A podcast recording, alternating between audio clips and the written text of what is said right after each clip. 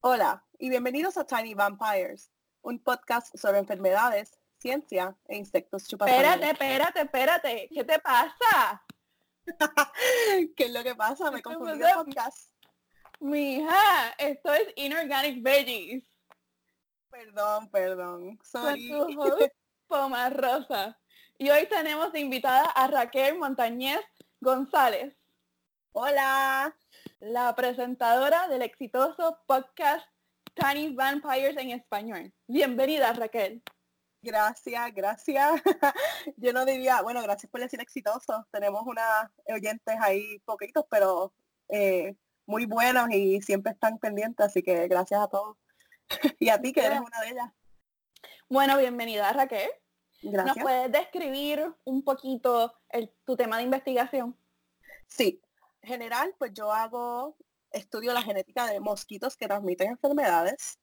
El es- mosquito específico que estudio es Anopheles gambi. Anopheles gambi es el mayor vector de malaria. Vector en biología es un animal que transmite otras enfermedades. Entonces estudio la genética, en específico los cromosomas, porque existe un fenómeno que se llama inversiones cromosomales y estas inversiones causan fenómenos en el genoma como reducir la recombinación. So, dentro de estas inversiones se están manteniendo los genes por generaciones y están causando adaptaciones eh, favorables en los mosquitos. Pues yo estoy estudiando qué genes dentro de estas inversiones están causando beneficios a los mosquitos y a la misma vez estoy desarrollando técnicas para poder detectar estas inversiones molecularmente. Ese es mi resumen. ¿Y qué te hizo irte por esa línea de investigación? O sea, ¿qué te llama tanto la atención de tu research? Ok, eh, cuando yo estaba en undergrad en Universidad de Puerto Rico en Calle, ¡wujú, toritos! eh, ah, yo estaba medio perdida, yo no sabía exactamente qué era lo que quería hacer. Hice mi ah, summer research aquí en Notre Dame y vi que había mucha investigación de vectores. Vectores habían muchos mosquitos. Y yo dije, espérate, en Puerto Rico hay mosquitos que transmiten enfermedades. Yo quisiera entrenarme en eso para poder contribuir a la isla luego. Y entonces así fue que me interesé y solicité a muchas universidades, pero quería Notre Dame porque yo tenía unos laboratorios ya en específico que quería participar. Pero también te busqué en otra plataforma y vi que todavía has hecho poop research. Pues mira, ese fue mi summer project. Eh, nosotros, ese fue mi verano en Notre Dame. Estuve en un eh, laboratorio que hacíamos más ecología y evolución y estábamos estudiando eh, a los baboons, como- yo no sé cómo se dice eso en español, Mono. los- unos tipos de monos, los baboons, porque no son monos como quien dice. Según eh, Google, se dice babuinos. Los babuinos, sí, lo he escuchado actually. Ok, Sí, sí, ok. sí. Ah, y estábamos estudiando eh, la transmisión de parásitos de las heces fecales de ellos que se estaban transmitiendo humanos, en específico blastocystis. Y teníamos poops y extraíamos DNA de las heces fecales y eh, teníamos, era una colaboración con nuestro laboratorio y un laboratorio de antropología, porque también este- estábamos estudiando las interacciones de los eh, babuinos eh, sociales para predecir dónde se iban a mover y las interacciones que tenían con los humanos.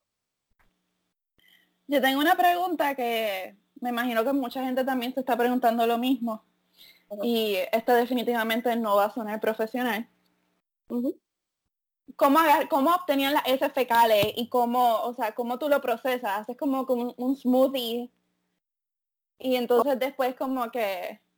Pues mira, eh, era esperando a que ellos defecaran y tú corrías y cogías la heces fecal.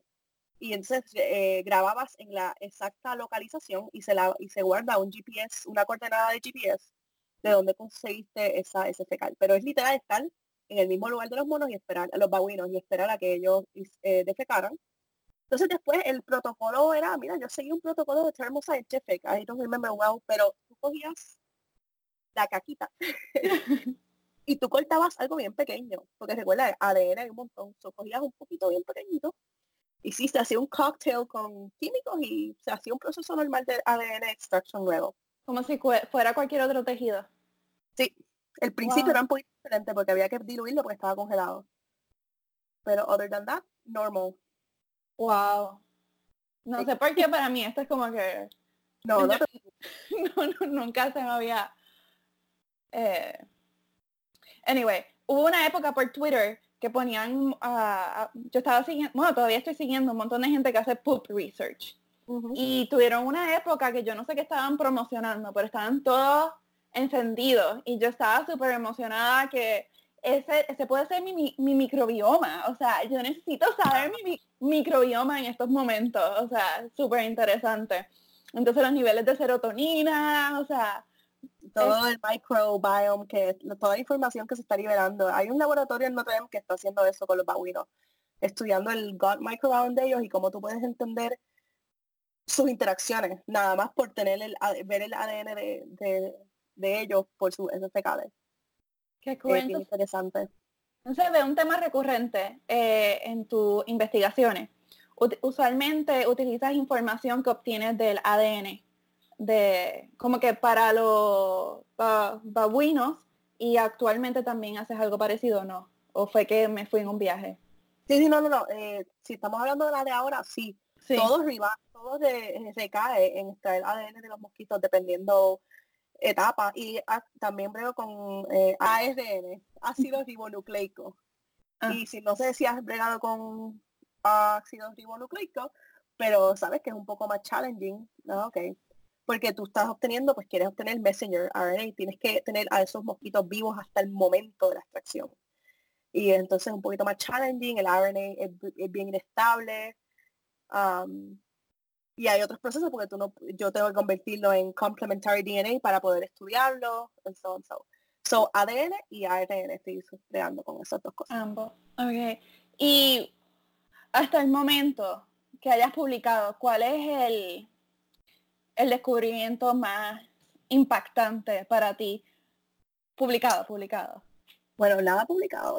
Hay algo sometido ahora mismo. Eh, como te dije, uno de mis partes del research es identificar estas inversiones. el problema con las inversiones es que el único método que existe es bien viejo, toma mucho tiempo y los expertos en esa técnica están bien escasos. La técnica recae en que tú tienes que tomar a una mosquito, eh, una mosquito hembra acabada de eh, picar a una persona o un mamífero que, esté llenita de sangre. Porque cuando se llenan, tú puedes extraer sus, ovarios y es cuando puedes ver los cromosomas la mejor manera. So, esa es la única etapa en la que tú puedes estudiar los cromosomas y ver esas inversiones debajo del microscopio. Lo que nosotros hicimos fue con un descubrimiento, eh, gracias a una postdoc de mi lab, ella estaba haciendo un estudio, ella hace bioinformatics, so yo no estoy muy envuelta en eso porque no lo entiendo, pero ella detectó single nucleotide polymorphisms, eh, cambios de una letra en el genoma no sé cómo decir eso en español. Y ella identificó estos nucleótidos que se quedaban en la inversión y en la misma posición cuando no había inversión había otro. Pues ella identificó los SNPs, vamos a decirle SNPs ahora, que se, se, transferían con las inversiones.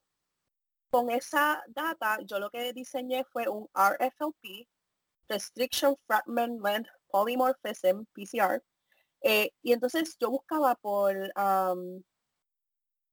sitios de restricciones en esos SNPs, que si el SNP estaba o no estaba, había un corte. Y literal, eso fue lo que diseñé. Diseñé un PCR RFLP para una de las inversiones. Y entonces lo que podemos hacer ahora es que no requiere, requiere que tengamos una hembra, ni extraerle los ovarios, ni verlo en un microscopio. Tú puedes tener, después de que tú tengas ADN a cualquier etapa, tú haces ADN, eh, extraes ADN, haces PCR, haces un digest y en una gel tú puedes ver el estatus de, las de los cromosomas.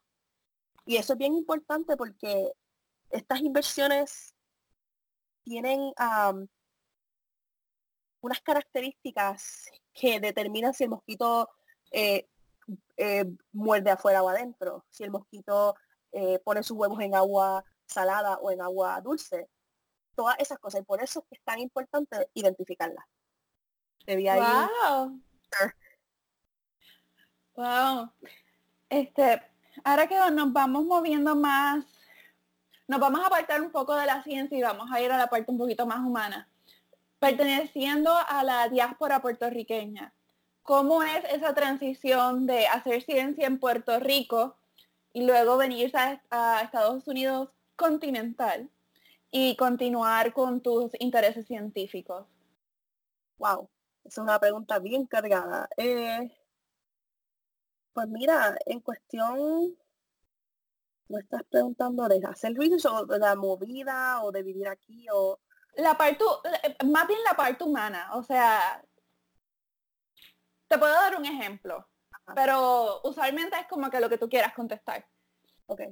Yo cuando estaba en Puerto Rico, mi vida era una, era una cosa, ¿verdad? O sea, era, está la cultura del país en donde tú te crías, está la cultura de la familia en que tú te crías. Son dos culturas que van más o menos a la par, pero no necesariamente refleja, no, necesariamente se refleja una en la otra, si, si me explico. Pero era, el, el, el universo era la familia. O sea, que si ellos aprueban, que si no aprueban, que si etcétera, y no necesariamente los padres, pero si no hay como que mucho susurreo. Pero entonces, para después venir a Estados Unidos, este, mi experiencia fue un poquito más como que encontré un ambiente más individualista. y, y eso tiene sus pros y sus contras. O sea, yo me puedo poner, no sé, lo que me dé la gana. Y en la área donde yo estoy, nadie se mete conmigo. Yo me pongo eso en Puerto Rico, es lo primero, nena, tú no te, tú no te peinaste. Ese pelo, esa cereta, este, o te ves bien abandonada. Acá nadie me dice nada. Eh, y obviamente ambas cosas tienen sus pros y sus contras.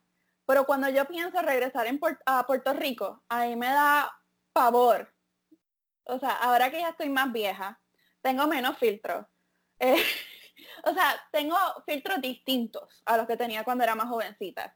Y considero que como que no le debo nada a nadie.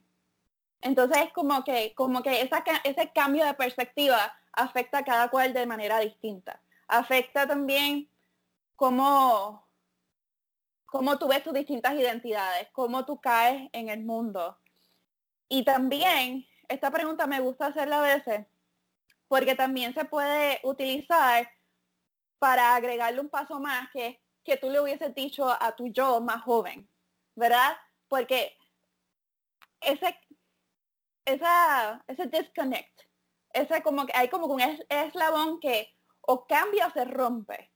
Y no pasa de la noche a la mañana. Hay muchos pasos, pasan muchas cosas. Y sabiendo lo que sabes ahora, hay cosas, hay, hay pasos que podrían ser más suaves. Eh, no sé, si quieres yo te, yo te lo podemos usar como una sesión de terapia para mí.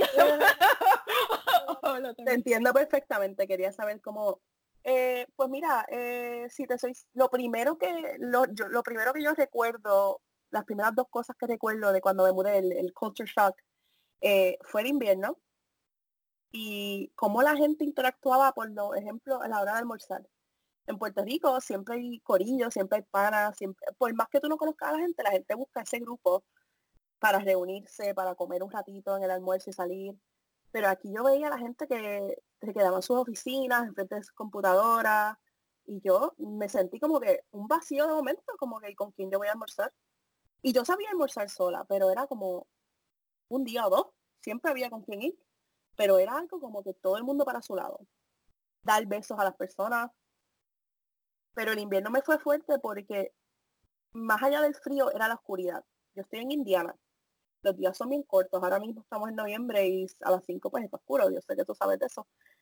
Y yo no supe, a mí nadie, o tal vez yo no me eduqué, pero tampoco me lo dijeron mucho, lo que era el Seasonal Affective Disorder. Yo no sabía y lo sufrí de la peor manera porque I was um, unaware. Te tomó de sorpresa. Exacto, me tomó totalmente de sorpresa. Eh, aparte de eso, hacer en Puerto Rico y aquí, siempre hay un poco más de facilidad en los Estados Unidos para obtener cosas, comprar, las cosas te llegan el otro día, eh, es más fácil ordenar todo. Y uno, uno dice, Dios mío, qué afortunado, ¿verdad? Y nosotros allá teniendo tanto problema y te pones a pensar tú puedes decir que Puerto Rico tiene limitaciones en research, pero es que se las están poniendo por otras cosas. Eh, las cosas le llevan a tiempo. Eh, no tenemos los mismos grants porque no tenemos el mismo espacio y ahora no, podemos estar en otro episodio hablando de esas cosas, pero Um, y sí, eh, eso tú estabas diciendo ahorita, lo de vestirse. Al principio yo me vestía bien flamboyant como en Puerto Rico y todo el mundo tenía un comentario. Y a mí me daba hasta bochorno. Yo creo que una vez yo salí en chancletas, em, en, en sweatpants y el hoodie. Tú sabes, ya era como octubre. Y yo dije, Dios mío, si mi mamá bebiera, ella no me dejará salir de mi casa. y esas cosas que yo he perdido, ya yo voy cómoda. Uno se viste para el weather, uno no se viste para impresionar a nadie. Eso me gusta. y he sido afortunada que conocí a mi novio bien temprano en el PhD, estoy en mi quinto año, eh, y he podido ver su familia y su lado de acá, de su cultura. Él es de Michigan, pero bien cerca de Indiana. Y ha sido súper interesante tener que interactuar con él y con su familia. Interesante, bueno y, y, bueno y malo, porque siempre hay cosas, ¿verdad? Más bueno que malo, obviamente. Pero eh, creo que esas son las más así. Sí, uno está más tiempo solo. Y yo creo que es parte de, de, adultez también, porque uno puede tener amigos, pero es que la adultez todo el mundo está haciendo sus cosas. Sí. Eh, pero siempre tratando de hacer cositas, salir un día, a comer, no, no tienes que janguear, porque ya no hay edad para eso. ¿Pero, qué es eso? Ay, no, Siempre joven, no. Aunque sea de corazón. Sí, pero esa, yo creo que tengo un summary ahí. Si hablo mucho, pues me para. No, puedes hablar todo lo que tú quieras. Mira, y para cortarte el pelo. Te pregunto porque para mí esto ha sido tan horrible. Cuando yo voy a un beauty ¡Ah! Tu, cara, tu cara de que, de que me hablas ahora. Con no recortarte, recortarte este, el cabello. Porque a mí me, se pasan entresacándomelo, usando thinning shears. Entonces, primero cuando ven mi pelo, mi pelo da la apariencia de que puede ser lacio, ¿verdad? Entonces me lo levanta y ven la otra mitad de risa, que es como que aquí. Se lo estoy enseñando aquí, más nadie lo ve, pero le estoy demostrando allá la parte risa. Entonces, grueso. Pues entonces hay mechones este, finitos, porque yo soy, o sea, sata. O sea, estoy mezclada. Y entonces primero me dicen, ah, tu pelo debe ser bien fácil. Entonces cuando ven toda esa maranta y empiezan a, a, cortar, lo primero que hacen es entresacármelo. Entonces me lo entresacan ese hasta arriba, o sea, cerca del cuero cabelludo. Entonces me agarro el pelo entonces no tengo pelo, o sea, me siento calva. Y a mí me gusta que me pese, entonces a mí me gusta que mi pelo sea libre. Entonces voy a los distintos beauties y explico. lo primero que les pregunto es, ¿tú puedes bregar con mi pelo? Y me, obviamente me dicen que sí porque me mienten en mi cara. Entonces después me hacen un disparate, les pido que por favor no me lo entresaquen, después me lo entresaquen y me explican porque me lo entresacaron y yo es que mi pelo se parte, mi pelo es grueso, esto es como un árbol, esto es como un tronco de un árbol, tú no lo puedes entresacar, no puedes hacer esto, no puedes. El primero, los primeros dos años yo creo que yo esperaba ir a Puerto Rico, porque no confiaba en nadie. Eh, y conocí, un día me atreví a ir y me tocó con un latino.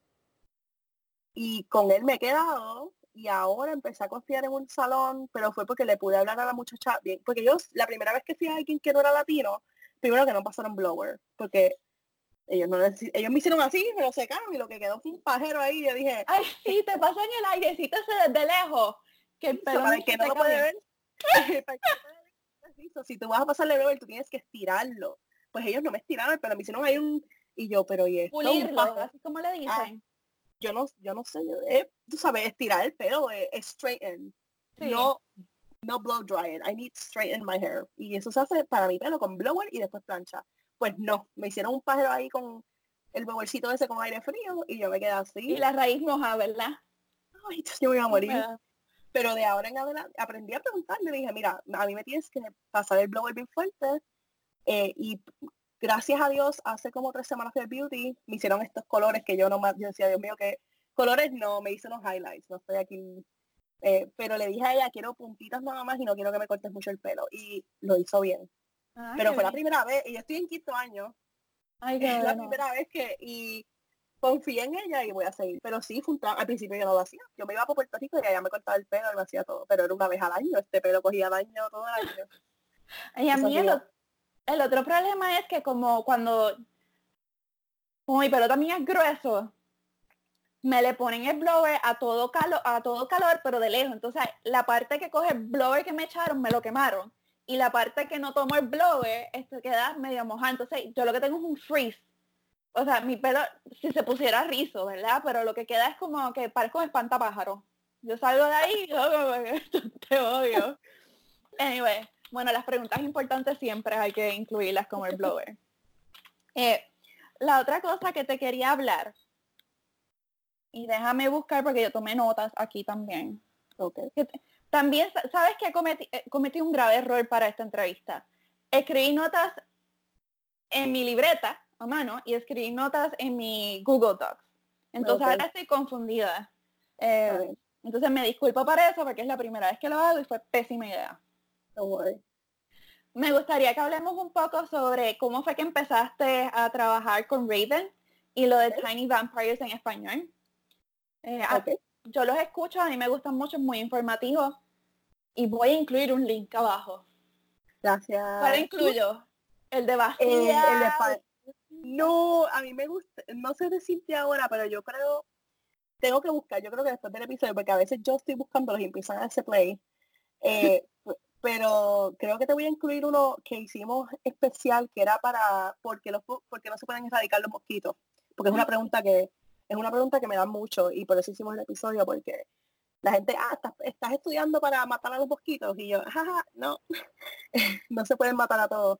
ese episodio es bien informativo y creo que puede entrar en el buen, es un buen tema para introducir a alguien en el podcast. Eh, anyway, so Raven estaba haciendo su PhD en Notre Dame, como yo también lo estoy haciendo, y su laboratorio estaba across the hall from mine, eh, o sea, a dos puertas del mío. Eh, ella pone un estatus en Facebook, dice, ella llevaba un año con el podcast en inglés y lo hizo a base de una, ella tenía un proyecto en la universidad que tú tenías que hacer algo para la sociedad con tu ciencia. Y eso, ella creó eso porque ella quería ser más que una científica, que es yo creo, que, que todos nosotros como comunicadores queremos ser, más de estar en un laboratorio y publicar, es dejar de saber a las personas lo que hacemos y educarlos a ellos también. Y el, el propósito del podcast es darle la información a las personas y que ellos decidan por su cuenta. Nosotros discutimos un artículo científico. Nosotros no metemos nuestra opinión.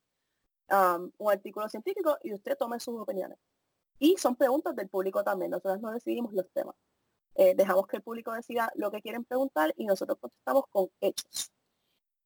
Ella pone un estatus en Facebook diciendo que ella quiere llegarle a más público y que le gustaría que alguien le traduzca los episodios. Yo, estando en mi segundo o tercer año de grad school, dije, ay, yo quiero hacer eso. Pero yo no sabía lo que me estaba metiendo. Yo, si acaso un podcast escuchaba en el momento, a ese nivel yo estaba. Eh, yo no sabía cómo hacerlo, ni cómo grabar, ni cómo yo, o sea, yo no tenía ni mi personalidad, pero dije que sí. Y ella pensaba que ella podía traducir, ella pensaba que ella podía leerlo en español. Y yo dije, mm, si tú no, o sea, tú tienes que saber cómo, tú sabes cómo se pronuncian las cosas y no solamente eso, sino tener la conversacional. Y le dije, yo puedo grabar y yo puedo ser la persona, si tú me dejas. Ya, perfecto, mejor todavía. Y lo que hacemos es que ella, ella bregaba, ella hacía todo, pero obviamente yo trabajar, yo dije, yo quiero envolverme más. Eh, nosotros hacemos research, publicamos una vez al mes. Pues tenemos que hacer research. Nosotros, un paper que presentamos, nosotros, tú sabes, leemos como 10 para saber cuál es el mejor y buscar información. Y no solamente eso, damos información de fondo, sobre eso también hay que buscar información. Y construimos el libreto, siempre es un poco de información de fondo y aquí está el paper. Eh, y pues hacemos todo eso y escribimos el, el, el, libreto. Ella escribió, ella escribe más que yo, obviamente, yo ayudo en algunos, pongo un parrafito aquí, pero ese es su baby, yo le digo su bebé, porque es su bebé. Eh, y por eso me gusta estar bien clara que es mi podcast, pero ella es la creadora, ella es la gran productora. Yo traduzco, doy sugerencias, hago research también, eh, pero ella es la, la, mente creadora. Y pues empecé y ahí sí me metí en, la, en el mundo del podcast y escuchando a gente y viendo todos los puertorriqueños que están haciendo podcast. Y me enamoré y creo que hasta quiero ser, seguir esto más allá de tú sabes, más allá de este podcast quisiera hacer más cosas con comunicación. porque me apasiona creo que más. Yo me metí al PHD no, no solamente por ayudar a Puerto Rico, pero más por la gente, por el público. Ayudar a ayudar. Y yo pienso que por dar información y traducirlas, yo digo traducir, traducir estos papeles científicos, estos artículos científicos que a veces no entendemos ni nosotros mismos, para la gente es una manera de contribuir. y ya demostramos anteriormente que hay terminología que como no la utiliza en inglés a diario, tratar de, de, acordar, o sea, a veces yo pienso que yo sé la palabra en español y sale que no. O sea, yo pensaba que iba a ser súper más fácil traducir los episodios. Y es cuesta arriba porque es tanta ciencia y yo digo, todo esto yo lo he escuchado toda mi vida en inglés. Y eh, es cuesta arriba y hay veces que tú sabes que digo las cosas en inglés y si usted no entiende, pues eh, obviamente si usted tiene una queja, pues me la deja en los comentarios, pero no, no, habido, vamos a, pero es retante, es retante porque a veces las palabras que salen para traducir, yo uso mi forma de traducir, pero a veces ayudo, necesito ayuda de Google Translate or something, you know, eh, pero no está, no es tan fácil como tú puedes pensar. No, yo pienso que es bastante difícil y saber que quién escribió el cuento de la cucaracha de vacía. Ella. Esa es ella. Wow. ella lo hace todos los años. Es que este año ella me dijo si lo quieres hacer. Y yo dije, sí, pero yo me sentí, yo no sabía, yo me siento hasta, mm, o sea, esto, esto no es bueno decirlo.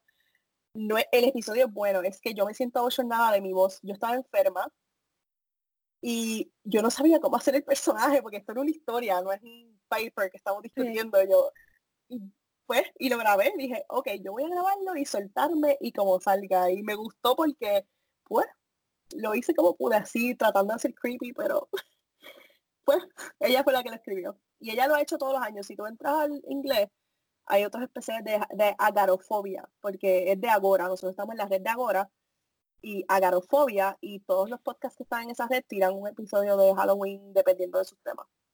Oh, wow, qué cool. Sí, a mí me gustó mucho. Eh, estaba buscando cuál es el número del episodio, pero no... Porque no tiene número.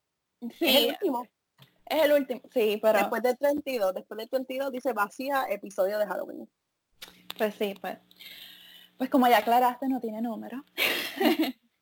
pero a mí me, me gustó mucho que fuera una historia. Entonces me puse a pensar cómo sentir a un mosquito que tiene malaria.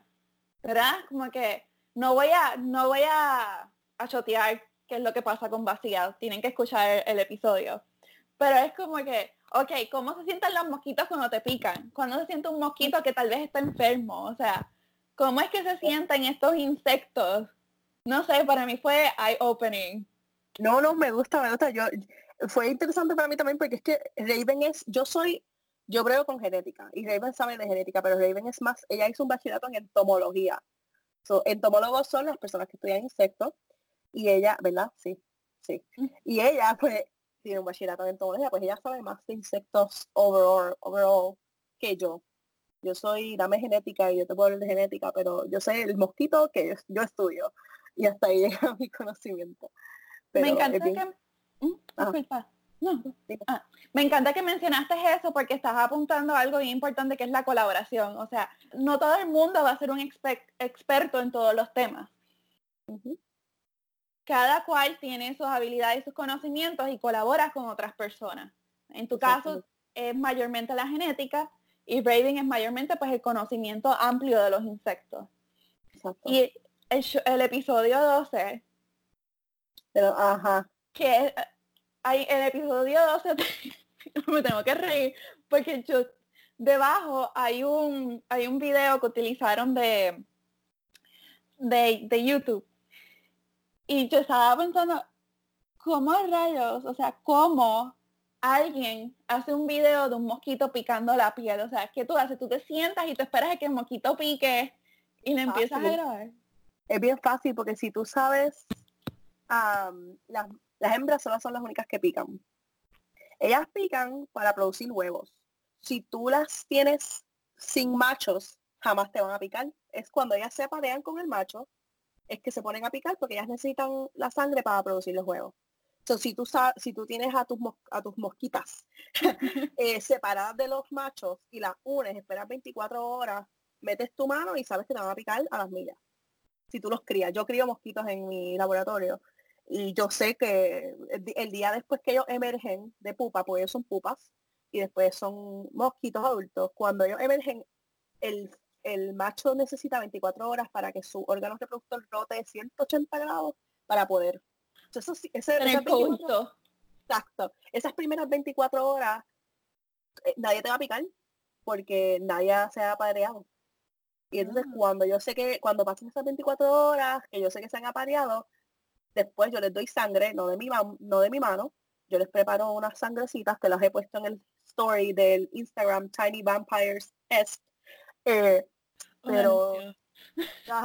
Hashtag eh, ad. Gracias.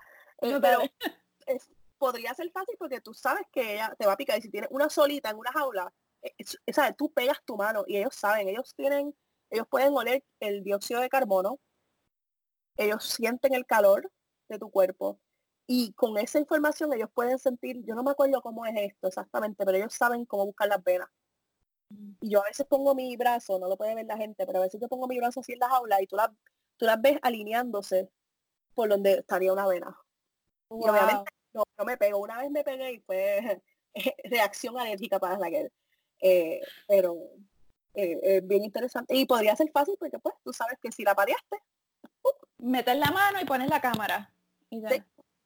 ¿Cuál es tu parte favorita de tu investigación?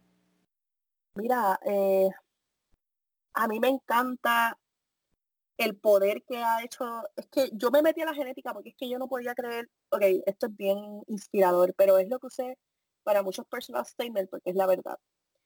Me voy a ir en un viaje. yo soy adoptada. Mis papás siempre me lo dijeron desde chiquita. Eh, yo no tenía ningún tabú de que, oh my god, soy adoptada, no. Eh, pero mis papás me, lo dijeron y yo tenía hermanos biológicos. Y ellos me, ellos me dijeron, ellos existen, si los quieres conocer, los conocemos. Y la primera vez que yo, no la primera vez, porque yo conocía a unas hermanas mías, pero yo veía las similarities, tú sabes, las apariencias, como que... Eh, las similitudes físicas. Exacto, porque yo había crecido con mi familia y ah, no me parezco, pero no, no había ese parentesco. Y cuando yo conozco a mis hermanos, yo digo, Dios mío, es que yo, yo me parezco a una de mis hermanas mucho. Y yo veía eso y para mí era tan extraño porque yo no vivía con ellas, ni me había criado con ellas. Y ahí es que yo me pongo a pensar, wow, esto de los genes y los traits. Y desde chiquita eso me, apasionaba. Yo miraba a la gente cómo se parecían. Y por ahí creció esa pasión de, de los traits. Y me encanta poder ver un mosquito un día y al otro día o en dos días saber, este, you know, extraje ADN, eh, veo su genoma, puedo, eh, puedo experimentar con partes del genoma de este mosquito, saber información como hacer un PCR, o sea, la reacción en cadena de polimerasa. No es como que estoy haciendo esta súper descubrimiento, es el día a día. Me gusta poder tener, me gusta ese poder que tengo de tener un mosquito vivo un día y al otro día es información genética en mi computadora. A mí me gusta tener estas conversaciones más menos con con distintas personas, en verdad con todo el que se deje, porque le da un nivel de profundidad a lo que tú haces. Uno, cuando tú decides tener una carrera, no necesariamente, no es lo mismo que un trabajo, no necesariamente. O sea, tú te levantas por las mañanas y tú dices, yo tengo un propósito. Y mi propósito sí, aparte de alimentarme y tener techo y pagar los biles y todas las deudas que tengo, va más allá que eso. O sea, tengo mis responsabilidades, pero aparte de mis responsabilidades yo tengo una misión. Y la misión puede ser que quiero, bueno, o sea, vamos a mantenernos lejos de los complejos de Salvador. Pero la misión puede ser bien grande como que, que vas a contribuir a que se escuchen a distintas comunidades para que haya una trata de equidad que, no se abusen de esas comunidades porque están, son vulnerables y están, están desesperados y no están correctamente informados y van a tomar lo que les den. Puede ser parte de las personas de que pues, luchan por, que eso no suceda y pues necesario. Se lucha de distintas formas. Pero también están otras, otras pasiones que es que me encanta lo que yo hago, veo el impacto que tiene de lo que yo hago y no necesariamente es un impacto que tú ves ahora mismo. Entiendo, es como que tú sabes que hay impacto, va a tomar tiempo, pero tú sabes que, que estás contribuyendo. Creo que... No sé sí, una contribución, una contribución a algo más grande que tú. Gracias. eso, eso es, eso es lo que a mí me gusta y también me gustan las comunicaciones por eso, porque si tú haces, si tú tienes, tú sientes que tú tienes tu propósito, pero no lo comunicas y no encuentras a otras personas, ¿cuál es el impacto real? O sea, ¿qué tú estás haciendo en realidad? es como que la pregunta que usualmente me queda. O sea, si tú haces ciencia y lo sigues publicando en, en revistas que cuestan 30 dólares por accesar cada, cada artículo, ¿quién va a leer ese artículo? ¿Verdad? solamente los que tienen el acceso. Y no solamente puedes tener dinero, pero si no lo entiendes tampoco vas a beneficiarte.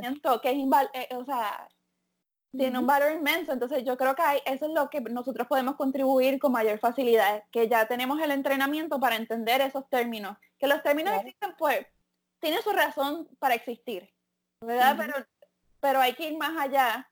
Y sí existen esos términos, pero también puedes explicar esa palabra en una oración. Y tienen el, mismo impacto. Eh, pues ok. Pues chica, ya hiciste el takeover de la de el episodio nos contaste sobre tu trayectoria en la, en la ciencia. No, en verdad que te agradezco mucho que hayas compartido la parte porque te, te, te gusta tanto la genética y ves la importancia. Eh, te agradezco mucho por haber hablado sobre recortes de pelo conmigo. Em, hablamos sobre Tiny Vampires estoy así asegurándome de no vuelvo a hacer esto de separarlo. y ya nos diste un behind the scenes de cómo es que funciona Tiny Vampires, que es mayormente manejado por Raven y que se conocieron en la misma institución. ¿Hay algo más que te gustaría compartir?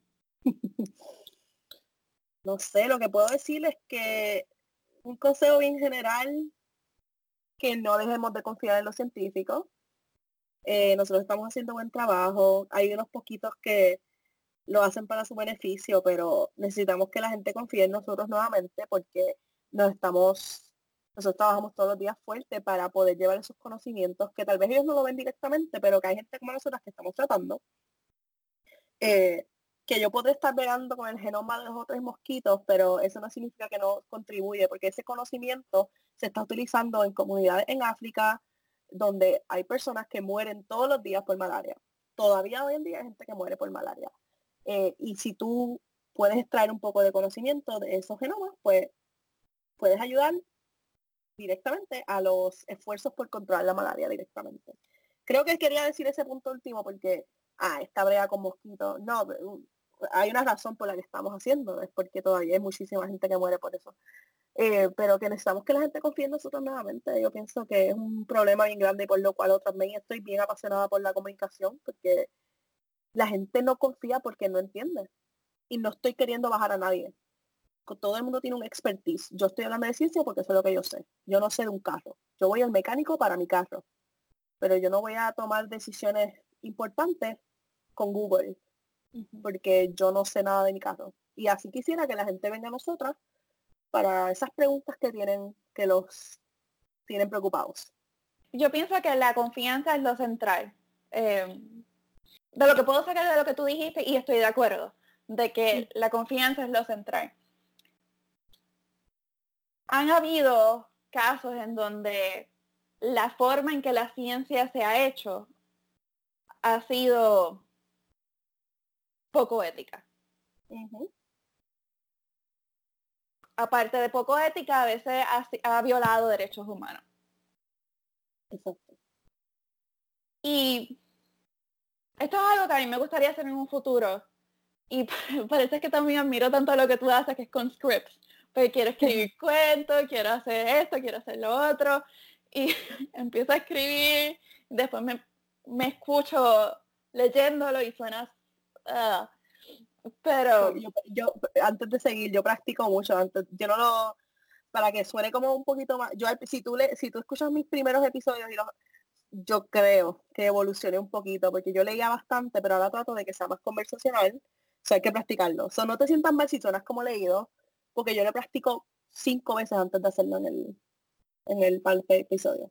Chica, yo no sé qué yo tengo que cuando yo hablo, a veces suena como si, como si terminara con signo de, de interrogación. O sea, suena como si estuviera haciendo una pregunta. Y yo, pues que no estoy haciendo una pregunta, porque es que suena así. ¿De dónde yo saqué esa mala costumbre? Eh, me, me acuerdo, eh, uno de mis episodios favoritos tuyos es el de, obvio, no está relacionado con PhD, pero es que me encantó el que hablas con tu mamá y tu abuela. Y me acuerdo de ese mismito. Yo no pensé que era que sonabas como una pregunta, pero mm, había algo en común de tu voz y no es crítica. Es que lo dijiste y me acordé ahora con ese episodio. De hecho, me, me gustó, me, me sentí como, no sé, cosita medio de, de mi abuela también y de mi mamá y todas esas cosas. ¿El de puertorriqueñidad? creo que sí, estoy casi segura que es ese. Es que hablamos sobre, sobre las anécdotas, porque lo que pasó y lo que se cuenta no necesariamente es ah. lo mismo, pero uh, las anécdotas de, de, de, mis abuelos y mis bisabuelos uh. y la razón, una de las razones por qué grabé ese episodio, eso fue después del huracán María. Eh, como muchos puertorriqueños no sé qué más decir, tú también, ¿no? A mí, yo, yo no lo viví tampoco, ¿verdad? ¿Tú no lo viviste? Yo no lo viví, pero el trauma de yo no encontrar a mi mamá.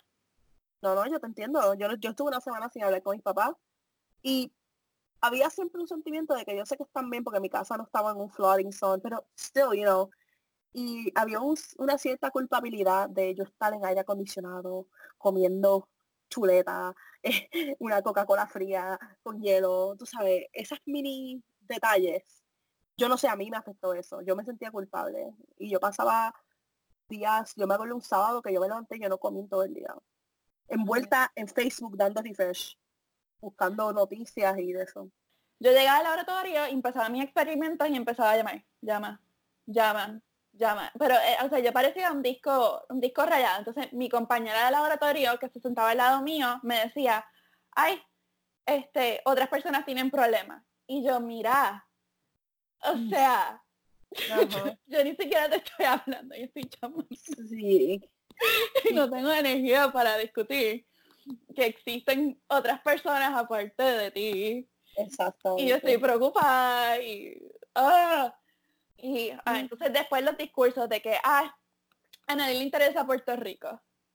Ah, eh, yo me acuerdo de eso, yo tuve, y mira, tú sabes que, que lo mejor, lo mejor, no es lo mejor, pero en esos momentos nosotros hicimos un fundraiser aquí en Notre y vino tanta gente a apoyar y yo dije, tú sabes que yo me voy a enfocar en esta gente positiva que vino hoy y donó y compró libros y compró, qué sé yo, lo que estábamos vendiendo. Y con eso me voy a quedar y traté de ignorar a la gente porque yo en ese momento yo tenía energía. Yo tampoco. era como que gente buena y ayudar. Y eso fue lo que yo gasté mi energía en esos momentos. Yo me quedaba como que en shock. Yo como que tenía uno, como que un momento de shock de que yo estaba aquí haciendo mi cosa y tú saliste de tu espacio. O sea, tú tuviste un pensamiento, tomaste el esfuerzo de caminar, acercarte a mí y luego decía son muchos pasos. O sea, son muchos pasos. En ningún momento de esos pasos tú tuviste un check, como que un checkpoint de decir como que espérate. Esto como que no era. Esto era mejor no hacerlo. O sea, tú en ningún momento te diste cuenta que se te fue la mano. Pero sí, yo estaba, yo en verdad que el punto es que sobrevivió. Yo le había dicho a ella de que como que de grabar las de escribir las anécdotas o algo para la posteridad. Y ella me dijo que no le daba la gana. Entonces yo le dije que tal si lo grabamos. que no le dio la gana. Literalmente me dijo, ay, no me da la gana. ¿Y si lo grabo? ok. Exacto, rapidito. Entonces, pues así fue, así fue como empezó el podcast este. Nena, pues te dejo que descanse. Te agradezco mucho que hayas participado en esto. ¿Hay una despedida que quieras hacer? Como que esto fue... Eh, no, eh, muchas gracias por la invitación y por considerarme worthy of your podcast. Eh, y nada, que, que los oyentes hoy te dejen un review a ti en tu en Apple Podcast y que se vayan a Taliban para que se escucharme también. sí, sí. No me dejan un review a mí y a ella también. Pues se cuidan, chao. Nos vemos.